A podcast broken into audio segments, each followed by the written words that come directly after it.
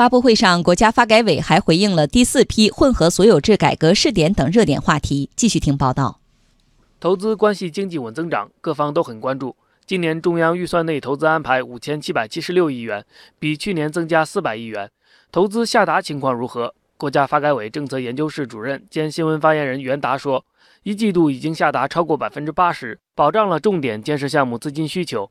同时，要围绕精准高效、防范风险，切实加强中央预算内投资管理。建设需要政府出资的项目时，充分考虑地方财政承受能力，在项目可行性研究阶段，充分论证资金筹措方案，切实防范和化解地方政府隐性债务风险。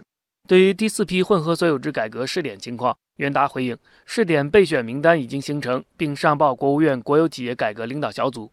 领导小组审定同意后，将启动试点实施工作。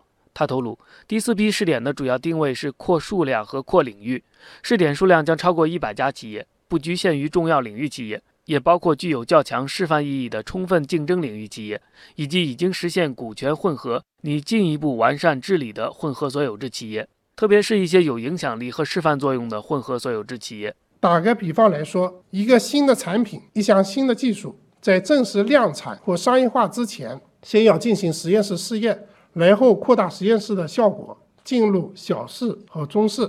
中试成功后，那基本就可以达产了。那现在当前要开展的这个第四批混改试点，就类似于从实验室阶段进入小试、中试阶段。国家发改委上周开始对产业结构调整指导目录二零一九年版公开征求意见。目录中列了鼓励类、限制类、淘汰类三个类别。淘汰类的定义是什么？怎样淘汰？很受关注。